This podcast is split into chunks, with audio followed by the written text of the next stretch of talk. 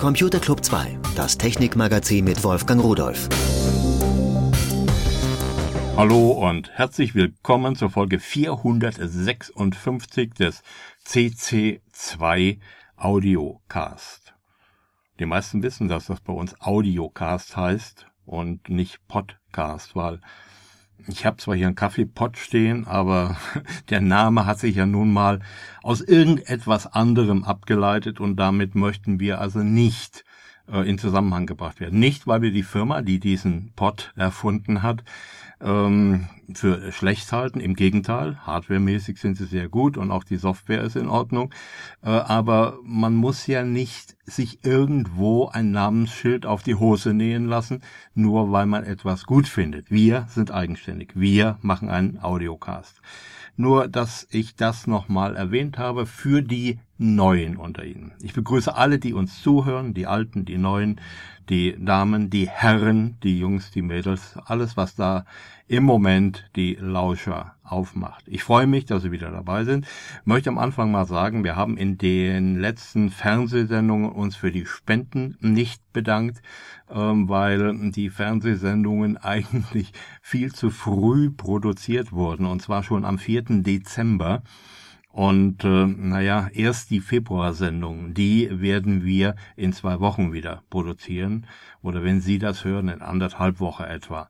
Deswegen konnte ich selbst mit meinen präkognitiven Fähigkeiten wirklich nicht präzise sagen, bei wem ich mich bedanken muss und bei wem nicht. Dennoch ein genereller Dank an alle Spender. So, was haben wir denn heute? Nun, der Udo Wenzek ist wieder da. Äh, wir wollen äh, wieder etwas aus der Redaktionsecke machen, etwas besprechen, Fragen, die aufgelaufen sind und äh, alles Mögliche. Dann ist auch Heinz Schmitz wieder Gast in der Sendung. Er hat sich mit dem Thema Cloud auseinandergesetzt. Da gibt es neue Studien. Und äh, ja, am Ende möchte ich noch etwas über die DHL erzählen.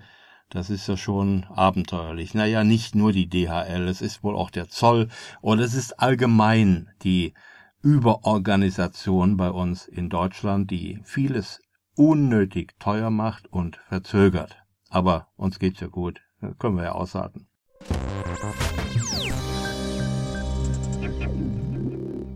So, dann kommen wir als erstes zu unserer Redaktionsecke und dazu ist Udo Wenzek wieder hier in der Leitung. Und äh, Udo, ich begrüße dich erstmal ganz herzlich und äh, wollte mal fragen, hast du eventuell Fragen von Zuschauern? Eine blöde Frage, oder?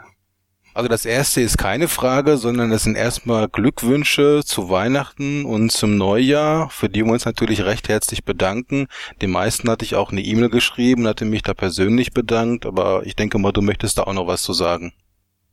Ja, äh, ich habe das natürlich auch alles mitgelesen, mitbekommen und auch ich möchte mich ganz herzlich dafür bedanken für die vielen Glückwünsche äh, zu unseren Sendungen, für die vielen äh, guten Wünsche für das neue Jahr, äh, für die vielen Wünsche zum Weihnachtsfest.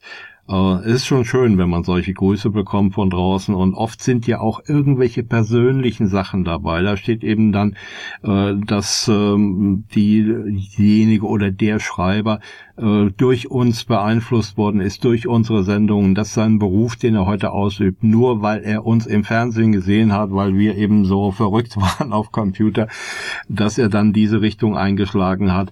Und äh, das kommt immer wieder und immer oft und das ist eigentlich ein schönes Gefühl, dass man ein Teil daran schuld ist, in Anführungszeichen, dass Leute heute in diesem Beruf sind, äh, und heute als Spezialisten arbeiten äh, und in der Regel wohl auch zufrieden sind. Ich habe keinen gelesen bisher, der geschrieben hat, das, was er damals gemacht hat, war Mist. Ich muss heute in der Computerbranche arbeiten und das gefällt mir nicht. So eine Nachricht habe ich noch nie bekommen. Ich auch nicht und bei mir ist es ja ähnlich. Ich habe damals ja auch mit euch angefangen mit dem VC 20 und mache das eigentlich auch heute noch gerne. Zwar nicht mehr mit dem VC 20, aber mit anderen Computern. Mhm. Da wir gerade von alten Computern reden, sehr häufig kommen auch Anfragen, ob man vom WDR die Computerclub-Sendungen bekommen könnte. Allerdings sehe ich da rechtlich ein kleines Problem, weil die Rechte vermutlich nicht beim CC2 oder bei euch liegen. Ja, die Rechte liegen beim WDR. Was auch immer das heißt beim WDR. Da ist die Frage, wer äh, ist denn der eigentliche rechte Inhaber. Äh, der WDR kann die Sachen gar nicht so einfach weiterverwenden, denn äh, die Verträge, die auch ich damals mit dem WDR gemacht habe, denn der WDR war ja ein Kunde von mir, ähm, die sahen immer so aus, dass äh, man für bestimmte Dinge äh, das Recht abgetreten hat an dem WDR. Nun sind aber diese alten Sendungen in einer Zeit entstanden, da hat noch gar keiner daran gedacht, dass es mal ein Internet geben würde. Da hat noch keiner daran gedacht, dass es mal Speicherkarten und USB-Sticks geben würde. Da wusste noch keiner, äh, dass wir irgendwann einmal CD-Laufwerke bekommen. Das muss man sich überlegen. Also so früh haben wir angefangen. Da wusste keiner, was eine CD ist, weil es gab sie ja noch nicht. So, und selbstverständlich äh, kann man sich Rechte für etwas, von dem man noch gar nicht weiß, dass es das irgendwann mal gibt, auch nicht sichern. Und das hat der WDR nicht gemacht. Dann könnte man natürlich sagen, okay, aber das kann der doch heute machen. Ja, wenn der WDR zu mir käme, würde ich sagen, ja klar, komm, machen wir.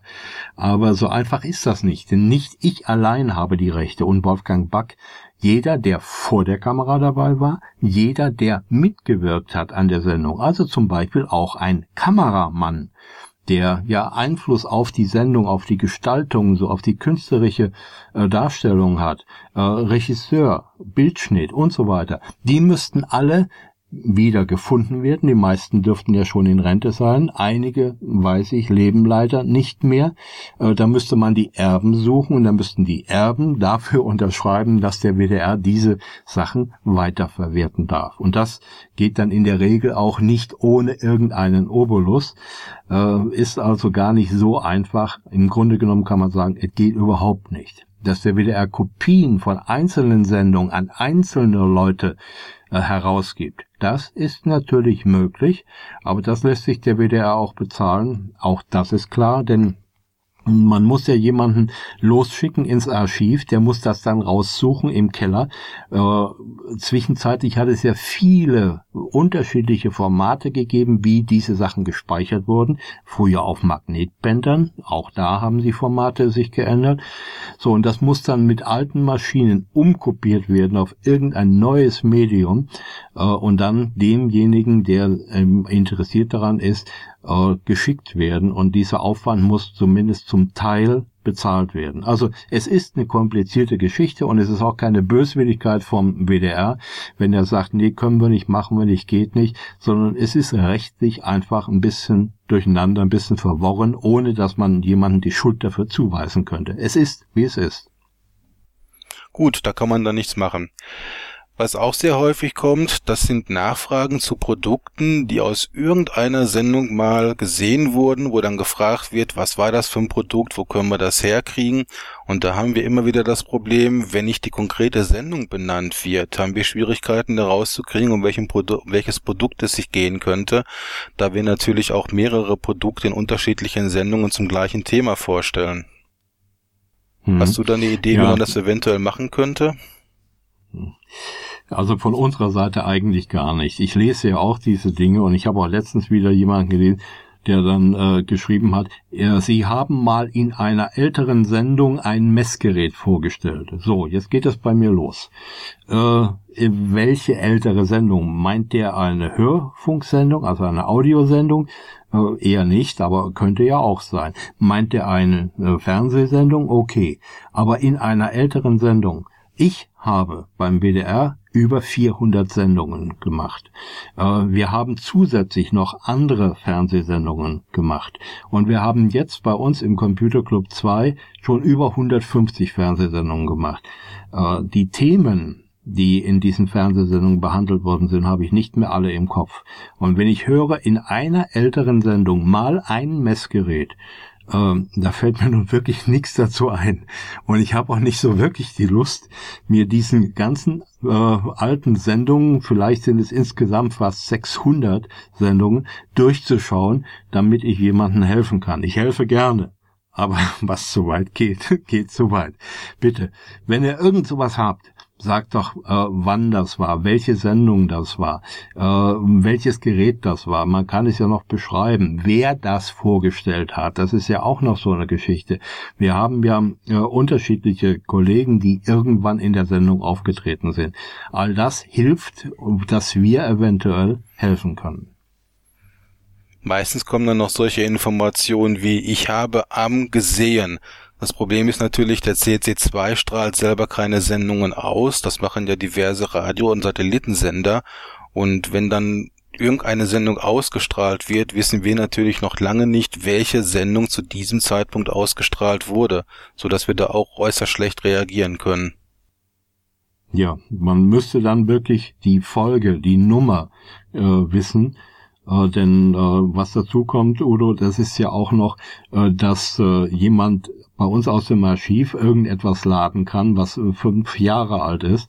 Und wenn er die erst heute gesehen hat, hilft uns das auch nicht weiter auf die Spur zu kommen, was eigentlich gemeint ist. Also ja. äh, bitte präzise Angaben dazu. Was auch immer wieder öfters kommt, das sind die Fragen nach Retro-Themen, wie zum Beispiel Desktop-Publishing auf dem Amiga oder auf alten Atari-Geräten oder Retro-Themen allgemein. Wir haben zwar schon mehrfach was gebracht in den Sendungen zum C64 und zu anderen Computern, aber wie stehst du zu solchen Themen? Äh, ja, das ist ein bisschen problematisch. Also ich denke schon, dass wir im Laufe des Jahres nochmal eine Sendung machen werden, in der wir alte Computer vorstellen, also historische Computer. Wir haben das zwar schon gemacht, aber vielleicht kann man da mal ein bisschen mehr darauf eingehen, was hatten wir denn damals für Programme darauf? Äh, WordStar, wie war denn das eigentlich? Wie lief das? VisiCalc, Multiplan, diese ganzen alten Dinge, dass wir die vielleicht nochmal zeigen, äh, dass man auf der einen Seite sehen kann, dass wir heute gar nicht so viel riesige Fortschritte gemacht haben, was es damals im Prinzip alles schon gab, dass man aber auf der anderen Seite auch erkennen kann, auf der alten Hardware, wie langsam doch diese Geschichten gelaufen sind. Also äh, Retro-Themen werden immer nachgefragt und äh, ich denke, da werden wir im Laufe des Jahres tatsächlich mal etwas umfangreicher, vielleicht mal eine ganze Sendung nur mit Retro machen. Klingt auf jeden Fall interessant. Dann wurde uns mitgeteilt, dass unsere Webseite nicht barrierefrei ist. Uns selbst ist es wahrscheinlich gar nicht so aufgefallen, aber es wurde zum Beispiel bemängelt, dass der Bestätigungscode beim Absenden von E-Mails oder Nachrichten an uns nicht vorgelesen wird und dementsprechend natürlich auch nicht eingegeben werden kann, weil man nicht weiß, was da steht. Also ich finde das immer gut, wenn man solche Hinweise bekommt, weil wie gesagt, wir selber haben natürlich diese Handicaps nicht und werden die Probleme wahrscheinlich auch gar nicht erkennen können. Mhm. Ähm, ja, ich muss es so drastisch formulieren, wie ich es denke. Ich bin zu blöd dafür, äh, das zu begreifen. Äh, das ist eben die Arroganz, wenn man sehen kann, dass man überhaupt nicht über die Probleme derer nachdenkt, die damit Probleme haben, die schlecht oder gar nicht mehr sehen können. Tut mir leid, bitte ich um Entschuldigung dafür, aber es ist gut, wie Udo schon sagte, dass wir darauf hingewiesen werden. Äh, wir haben da schon Nachrichten an unser Webmaster geschickt und der wird mit Sicherheit sich in Kürze melden und wird äh, Vorschläge machen, wie wir das ändern können. Danke für den Hinweis. Wir wollen natürlich auch unsere Zuhörer und Zuschauer, die eventuell sehbehindert sind und Probleme haben mit diesen äh, Web Auftritt, den wir haben, äh, behalten und denen auch helfen, leichter Zugang zu finden zu uns und zu den Nachrichten an uns. Ja, auf jeden Fall. Was auch gelegentlich kommt, das sind Problemmeldungen bezüglich Downloads, entweder zu den Videobeiträgen oder zu den Audiobeiträgen. Leider wird da meistens nicht gesagt, welches Format Probleme verursacht oder welche Auflösung bei MP3-Files das Problem verursacht. In der Regel testen wir das danach, stellen keine Probleme fest, aber es wäre auf jeden Fall hilfreich, wenn jemand Probleme hat, auch konkret das Format zu benennen, mit dem die Probleme aufgetreten sind. Ja. Äh Genau, da gibt's eigentlich gar nicht viel dazu zu sagen. Und das ist genau richtig. Normalerweise äh, sollten die Formate ja alle äh, da sein oder alle nicht da sein. Aber wir haben mit Technik zu tun, wir haben mit Menschen zu tun, wir haben äh, überall Fehlerquellen und es kann ja schon mal passieren, dass ein Format nicht oder auch nicht richtig da ist. Wenn die Sendung mal nicht rechtzeitig auf dem Server verfügbar ist, äh, bitte nicht gleich verzweifeln. Äh, irgendwo steht sogar noch ein alter Erklärungstext äh, Text von einem ehemaligen Moderator, der geraten hat, dann zuerst mal äh, in eine Tüte zu atmen, ähnlich wie im Flugzeug, wenn einem schlecht wird. Mhm. Ähm, und äh, Sinnvoll ist es natürlich in einem solchen Fall über die Mitteilungsseite äh, einfach zu schreiben, hier, das ist nicht da. Wir reagieren dann natürlich sofort und schnell, nur es hängt eigentlich alles an mir. Ich muss dann versuchen herauszukriegen, woran liegt es, wo ist irgendwo eine Lücke, äh, wo sind die Files äh, gelandet, wo sind sie nicht weitergegeben worden, hat jemand was vergessen, haben wir ein technisches Problem. Und bis ich dann die Leute alle erreicht habe, die mir dann sagen können, bei mir läuft es, ich habe es dann und dann da und da hingeschoben und bis ich den gefunden habe, der dann sagt, äh, Moment, ich habe hier ein technisches Problem, das ist nicht aufgefallen oder ich habe es vergessen, passiert nun auch manchmal. Äh, das dauert eine gewisse Zeit. Da kann man nur sagen, bitte um Geduld, äh, zurücklehnen und warten. Morgen ist die Sendung auch noch schön, wenn sie erst morgen da ist, aber passieren sollte es eigentlich nicht. Gut, kann vorkommen, kann man dann in dem Moment nichts dran ändern, kann man nur versuchen zu beheben. Ein anderer Punkt, der regelmäßig angefragt wird, das sind komplette Themensendungen, zum Beispiel zum Thema Linux. Ja. Äh, Thema Linux. Wir haben also, ich glaube, knapp 20 Prozent unserer Zuschauer, das können wir sehen an den Daten, die uns die Browser übermitteln, äh, die mit Linux arbeiten. Äh, irgendwo um die 5 oder 6 Prozent herum äh, arbeiten mit OS X und der Rest äh, in der Hauptsache äh, mit Windows. Wenn wir jetzt eine Sendung nur über Linux machen, dann geht die an 80 Prozent unserer Zuschauer vorbei. Wollen wir eine Sendung für 20 Prozent machen äh, und 80 Prozent schalten ab? Nee, das wollen wir nicht. Linux ist sicherlich ein Thema, aber ein Betriebssystem hat den Charme einer Waschmaschine. Ein neues Betriebssystem vorzustellen, da tue ich mich schon immer schwer, wenn ein Kollege etwas über ein neues Betriebssystem von Windows äh, machten will, einen Beitrag. Dass man da mal einen Blick drauf wirft und guckt, wie sieht das Ding jetzt aus, das ist ja ganz okay. Aber äh, so interessant ist es ja nun eigentlich nicht. Und wenn ich für 20 Prozent etwas äh, mache, was vielleicht von diesen 20 Prozent überhaupt nur 10 interessiert und 5 äh, gern möchten, dass sie da was mehr darüber überfahren, erfahren, ja, überfahren tun wir die anderen dann damit, äh, dann ist das, glaube ich, nicht der richtige Weg. Wenn zum Thema Linux etwas Neues kommt, etwas Interessantes kommt, werden wir natürlich darüber berichten, genauso wie über Windows. Und äh, ich hätte es auch gern über OS X zu berichten, aber da haben wir keinen, der die äh, entsprechende Hardware hat. Und äh, eine richtige, direkte, ganze Linux-Sendung wird es nicht geben. Wir würden die Masse unserer Zuschauer damit verbrennen. Tut mir leid, ist aber so. Das Problem ist ja auch, wenn ich mir eine Sendung anschaue und mich privat dann nicht intensiv mit beschäftige, nach spätestens zwei, drei Wochen habe ich das, was in der Sendung erklärt und vorgestellt wurde, ja eh wieder vergessen. Also hat mir die Sendung dann eigentlich auch nicht viel gebracht, wenn ich dann nicht regelmäßig am Ball bleibe. Gut, dann müsste ich mir aufschreiben, in welcher Sendung das war und könnte mir die dann wieder rausholen. Dafür haben wir ein Archiv, Udo. Ja, das stimmt auch wieder. Einen letzten Punkt habe ich noch, und zwar geht es nochmal zum Thema Wolfgang Back. Wolfgang Back war ja in der 150. Sendung anwesend und ähm, in der 151. war er dann nicht mit dabei. Das hat natürlich zu Nachfragen geführt. Erst er ist dabei, dann wieder er ist nicht dabei. Das Problem ist natürlich, dass die Sendungen aufgezeichnet werden und natürlich nicht unbedingt in der Reihenfolge, wie sie dann später zum Download abrufbar sind. Mhm. Äh, sie sind diesmal nicht äh, in der richtigen Sendungsreihenfolge aufgezeichnet worden. Wir haben Anfang Dezember produziert und wir hätten am 1. Januar wieder im Studio sein müssen, vier Wochen später. Ähm, das wollte aber keiner so wirklich. Das ist, glaube ich, auch nachzuvollziehen und auch das Studio war nicht besetzt. Also haben wir Anfang Januar vier Sendungen produziert. Entschuldigung, Anfang Dezember Anfang Dezember vier Sendungen produziert. Und äh, dann war es so, dass wir ja in der 150. Gäste eingeladen hatten und die anreisen mussten und die eigentlich auch arbeiten, Beruf haben. Und da äh, haben wir dann gesagt, gut, dann legen wir das eben auf den Freitag. Da ist es viel einfacher als Produktionstag äh, für die Leute, äh, obwohl dann doch einige absagen mussten.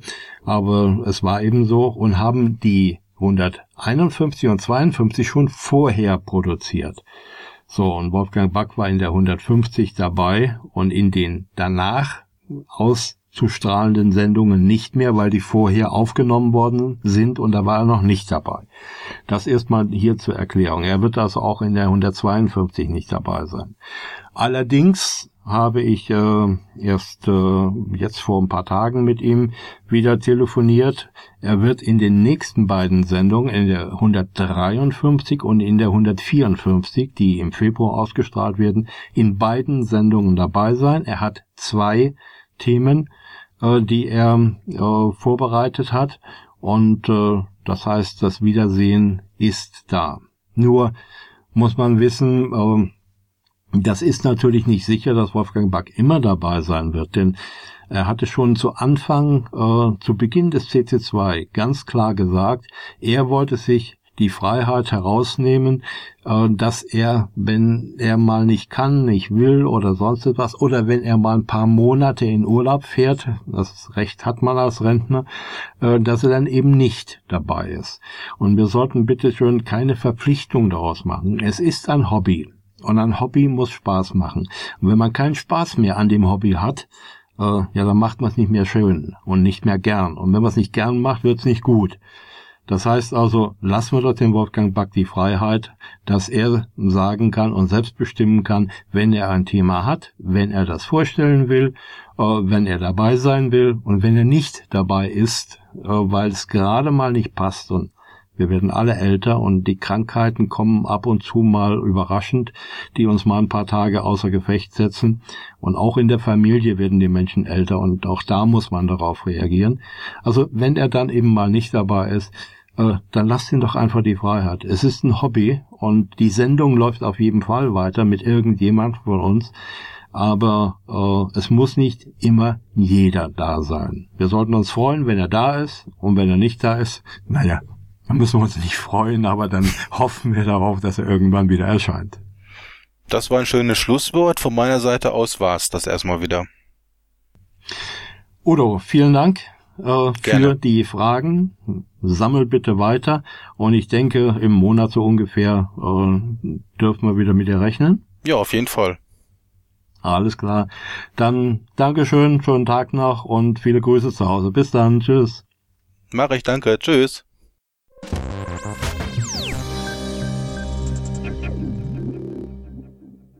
Jetzt zu dem schon angekündigten Thema mit Heinz Schmitz. Heinz Schmitz hat sich Gedanken gemacht und hat Informationen von äh, Firmen bekommen zu dem Thema Cloud. Wie wird die Cloud eigentlich aufgenommen? Warum wird sie nicht so aufgenommen, wie sich manche Anbieter das wünschen? Und äh, was denken die Anwender, die Benutzer, die Firmen eigentlich darüber? Hören wir uns an, was Heinz Schmitz dazu herausgefunden hat. Mobile Geräte wie Tablett und Smartphone sind auch aus dem Berufsumfeld nicht mehr wegzudenken. Allerdings kämpfen die meisten IT-Abteilungen mit den Herausforderungen, die diese mobile Cloud-Ära mit sich bringt. Das zeigt jedenfalls eine Studie, die der Virtualisierungs- und Cloud-Experte VMware in Auftrag gegeben hat. Nach der Einschätzung der Spezialisten sind es vor allem die Bedenken im Hinblick auf Vertrauen, Verantwortlichkeit und Bereitstellung, die effizientes mobiles Arbeiten ausbremsen. So verfügen nur etwa 10 Prozent der IT-Abteilungen in Deutschland über die nötige mobile Managementumgebung, um den speziellen Anforderungen des mobilen Arbeitens gerecht zu werden. 34 Prozent der befragten IT-Entscheider sehen sich außerstande, den mobilen Zugriff von Mitarbeitern auf Unternehmensdaten zu kontrollieren. Diese mangelhafte mobile Bereitschaft hat Auswirkungen auf die IT-Abteilungen und die Mitarbeiter. Als größte Herausforderung bei der Ausstattung von Mitarbeitern mit mobilen Tools und Anwendungen sehen 61 Prozent der IT-Abteilungen die Umsetzung von Sicherheitsrichtlinien für den Zugriff auf Unternehmensressourcen. Dann misstrauen noch etwa die Hälfte der Mitarbeiter der IT und 47 Prozent der Kaufleute zweifeln am Return on Investment. Die Folge ist, dass die IT-Abteilungen im Schnitt zwei Wochen benötigen, um Personal mit den notwendigen mobilen Geräten und Anwendungen auszustatten. Im Rahmen der Studie wurden IT-Entscheider und Mitarbeiter dazu befragt, wer im Unternehmen die Verantwortung für die mobilen Arbeitsrichtlinien insbesondere außerhalb der Arbeitszeit trägt. Die IT-Verantwortlichen sehen sich einerseits in der Pflicht, die Mobilität der Arbeitskräfte zu erhöhen. Allerdings sind 56 Prozent davon überzeugt, dass es auch in ihrer Verantwortung liegt, den Zugriff auf mobile Anwendungen außerhalb der Arbeitszeit einzuschränken. So fühlen sich etwa 48 Prozent der befragten IT-Administratoren unter Druck, den Zugriff auf Firmendaten zu limitieren. Die Anwender auf der anderen Seite wollen statt der Einschränkungen bessere mobile Möglichkeiten. Nur 15 Prozent geben an, dass sie Zugriff auf alle notwendigen mobilen Tools haben, um so produktiv wie möglich zu arbeiten.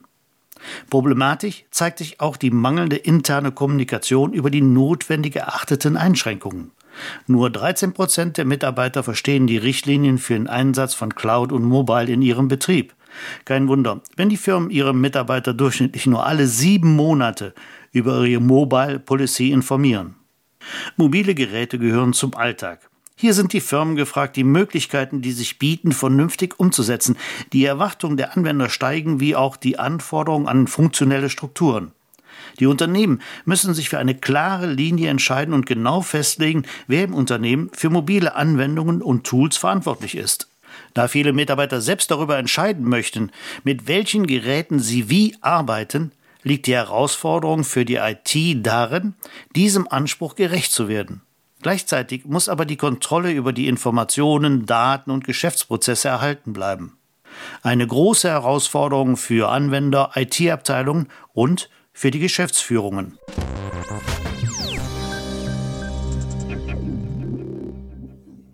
Wenn man etwas in China bestellt, ist es erstaunlicherweise manchmal, sogar schon nach einer Woche, da, bei uns, bei mir. Manchmal dauert es auch sechs bis acht Wochen. Aber äh, wie schnell das geht und dass man auch Teile für ein Euro inklusiv äh, Versandkosten in China bestellen kann, das erstaunt mich immer wieder. Warum es bei uns in Deutschland nicht so billig geht, das vermute ich erkannt zu haben. Ich habe in China etwas bestellt, eine äh, WLAN-Antenne, die ich hier nicht bekomme in dieser Art und Ausführung. Diese Antenne ist laut Ausdruck von DHL äh, am 29.12. um 9 Uhr im Zielland, also Deutschland, eingetroffen. Am 2.1. ist sie in Niederaula äh, aus dem ein Ausland im Import-Paketzentrum eingetroffen. Äh, warum, weiß ich nicht. Es, warum dauert das so lange? Am 6.1. ist sie in Stauffenberg eingetroffen und wurde dort bearbeitet. Am 7.1. in Neuwied im Zielpaketzentrum. Und jetzt geht's los. Äh, dann wurde die Sendung an die zuständige Zollstelle übergeben. Am 13.01. wurde sie dann weitergegeben, wieder an die Post in Neuwied. Von dort aus wurde sie nach Radefeld, das ist bei Leipzig, da in der Nähe vom Skoldischer Kreuz, ähm, geschickt. Äh, dort hat sie dann eine Zeit lang gewohnt, war wieder beim Zoll am äh, 15.01. wurde sie dann im Paketzentrum in Radefeld bearbeitet. Am 16. war sie im Zielpaketzentrum in Neuwied. Hoch, das kam der Sendung bekannt vor, war sie ja schon mal. Und dann wurde sie am 16.01. auch zugestellt. Das heißt, sie war am äh, 29.12. in Deutschland und am 16.01. bei mir beim Empfänger. Klar, dass sowas nicht billig zu machen ist, so ein Aufstand, so ein Umstand, so etwas, äh, naja, ich wollte nur mal sagen, wie so etwas geht. In der Zeit habe ich schon zwei andere Lieferungen aus China bekommen. Nur eben in Deutschland. Da braucht alles seine Zeit, denn es muss jeder daran verdienen. Und zwar kräftig.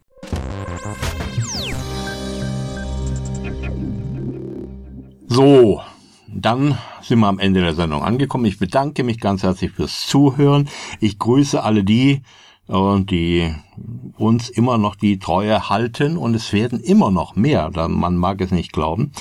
Bitte einfach mal bei uns auf die Homepage zu gehen, www.cc2.de, alles in Buchstaben geschrieben und dort gibt es dann auch einen Link zum Shop und da gibt es schöne Sachen, die man als Geschenk für sich selbst oder für andere dort erstehen kann und wir freuen uns darüber und unsere Shopbetreiber auch. Das war's. Bis zum nächsten Mal. Immer ein Bit übrig behalten und tschüss. Das war Computer Club 2, das Technikmagazin mit Wolfgang Rudolf. Technik, Produktion und Redaktion Wolfgang Rudolf.